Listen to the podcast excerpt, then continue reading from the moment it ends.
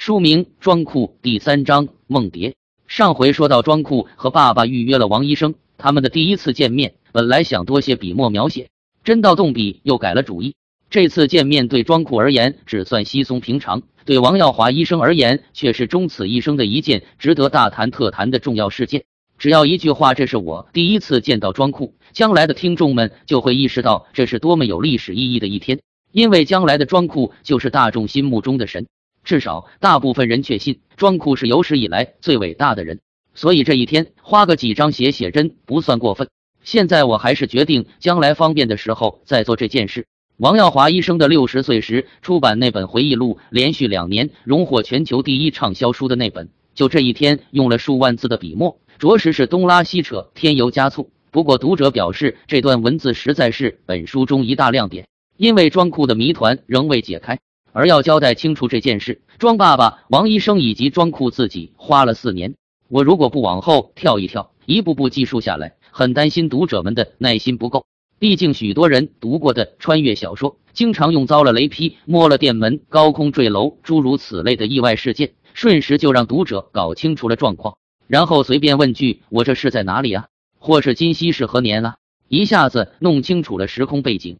这也让读者们对这种模式很是习惯起来。虽然我实在想不出当局者在这样时空错乱的混乱下迅速厘清乱局是不是作者的一厢情愿。言归正传，庄库到六岁时候，事情才算有了眉目。一言以蔽之，他的情况类似庄周梦蝶，梦中的世界同样的真实，难辨真伪。略有区别的是，庄库生活在两个不同的时空，两边都是完整而连续的真实存在着。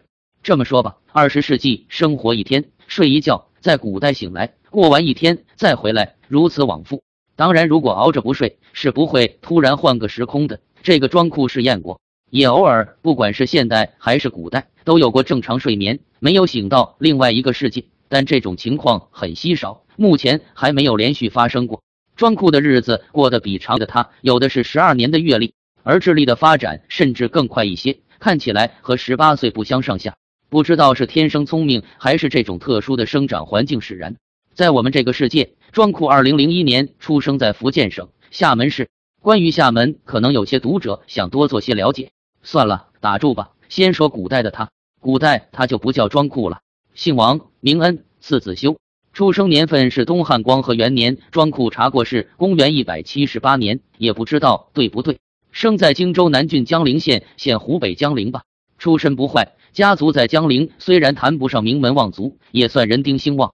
王恩这一支，其父王凯字季离，却只有王恩一个独子，还是三十八岁上得的，后继就更乏力了。王恩六岁时，王凯四十四岁，一直没有再得子嗣，无论妻妾一致的没有下文。王凯也渐渐冷了心，在那个年代，在高陵的子仅是传说，因此也就把希望都寄托在王恩身上。好在家族中其他兄弟子嗣不断，维持着兴旺。只是这么一来，王凯在家族中多少有点抬不起头，年轻时候的心性早早收了，提早露出暮年的颓废光景。做父亲的颓废起来，孩子日子总不好过。但是王恩和庄库一样的，本来就是同一个人，有颗大心脏，在小孩里实属难得。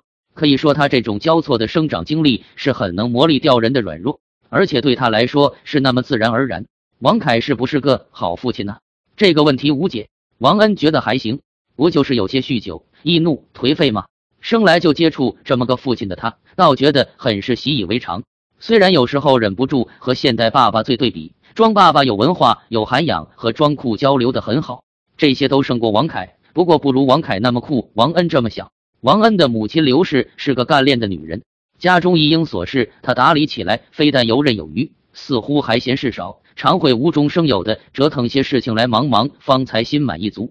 此外，王恩有位私塾先生，也就是王凯，收留了个门客，来历不明，学问不错，又没有什么待遇方面的要求。王恩三岁时候，因为庄库这边早就讨论着上幼儿园的事情了，王恩也和妈妈提了希望上学。那时候没有科举考试，上学对于家世普通的人来说，可算不上出人头地的普遍做法。可刘氏马上去张罗，机会就是给有准备的人的。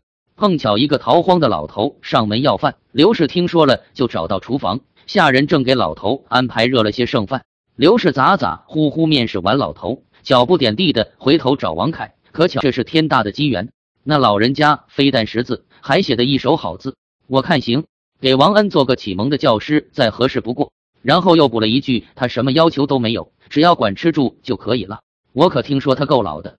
王凯嘟囔，肯定没到七十岁，看那硬朗样子，说就六十也没人不信。那还不够老？刘氏顿了顿，换个口气，哎，我也知道，可是这么老了逃难出来，伸把手，按我想来总没错。可巧他又是读过书的，子修这孩子和普通孩子不一样，他那么聪明，我却不能教他什么。再说老人家不要钱的，我们就算帮他安度晚年。王凯也未尝没有侠义之心肠，侠义在那个年代还是比较流行的价值观。刘氏很明白如何劝说，几个回合后就敲定了这事。王恩这边最亲近，都就是这么几个人了。庄库这边，庄爸爸咱们算是认识了，妈妈是个天主教徒，善良活泼的女人。还有王耀华医生。之后庄库因为实在没什么理由去医院检查，王医生责任感使然。主动联系过庄爸爸，到庄库家里去拜访，一来二去也就成了朋友。庄库常和爸爸妈妈以及王医生聊那些梦境。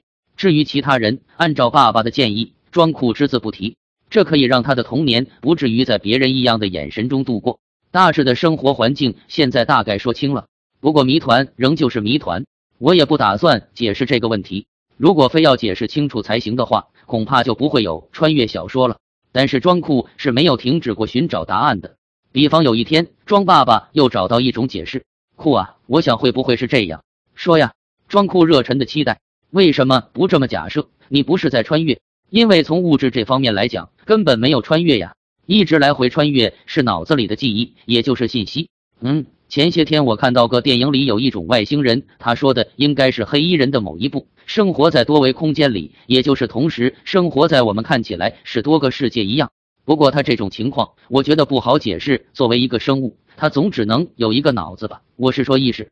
可是，在不同世界都生活着，每个世界随时都有新的数据要同时写进这个脑子里，那不得错乱了吗？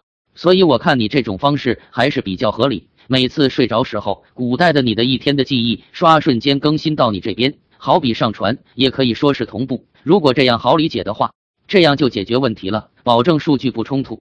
庄库想了一阵，问：“可老爸，你觉得还是现在是现实的？古代只是传过来一天天的数据吗？那时间上的顺序又是怎样的？现在和汉朝真是一天一天间隔着，同步的流逝着吗？嗯，假如一整天的记忆瞬间同步过来，对你来说回忆起来也是完整真实的一整天。或许你的意识和记忆是更高维度的。”它同时在两个时空存在了，为了不冲突，在每个时空看起来另一个时空的记忆是瞬时同步过来的。我要消化一下你这电影里面的来的灵感，臭小子，我当然只能电影里面找灵感了。你指望现在的科学能解释吗？呵呵，好吧好吧，科学还是落后啊。等我长大了再研究，这算是目前比较好的一种解释，你们姑且这么看吧。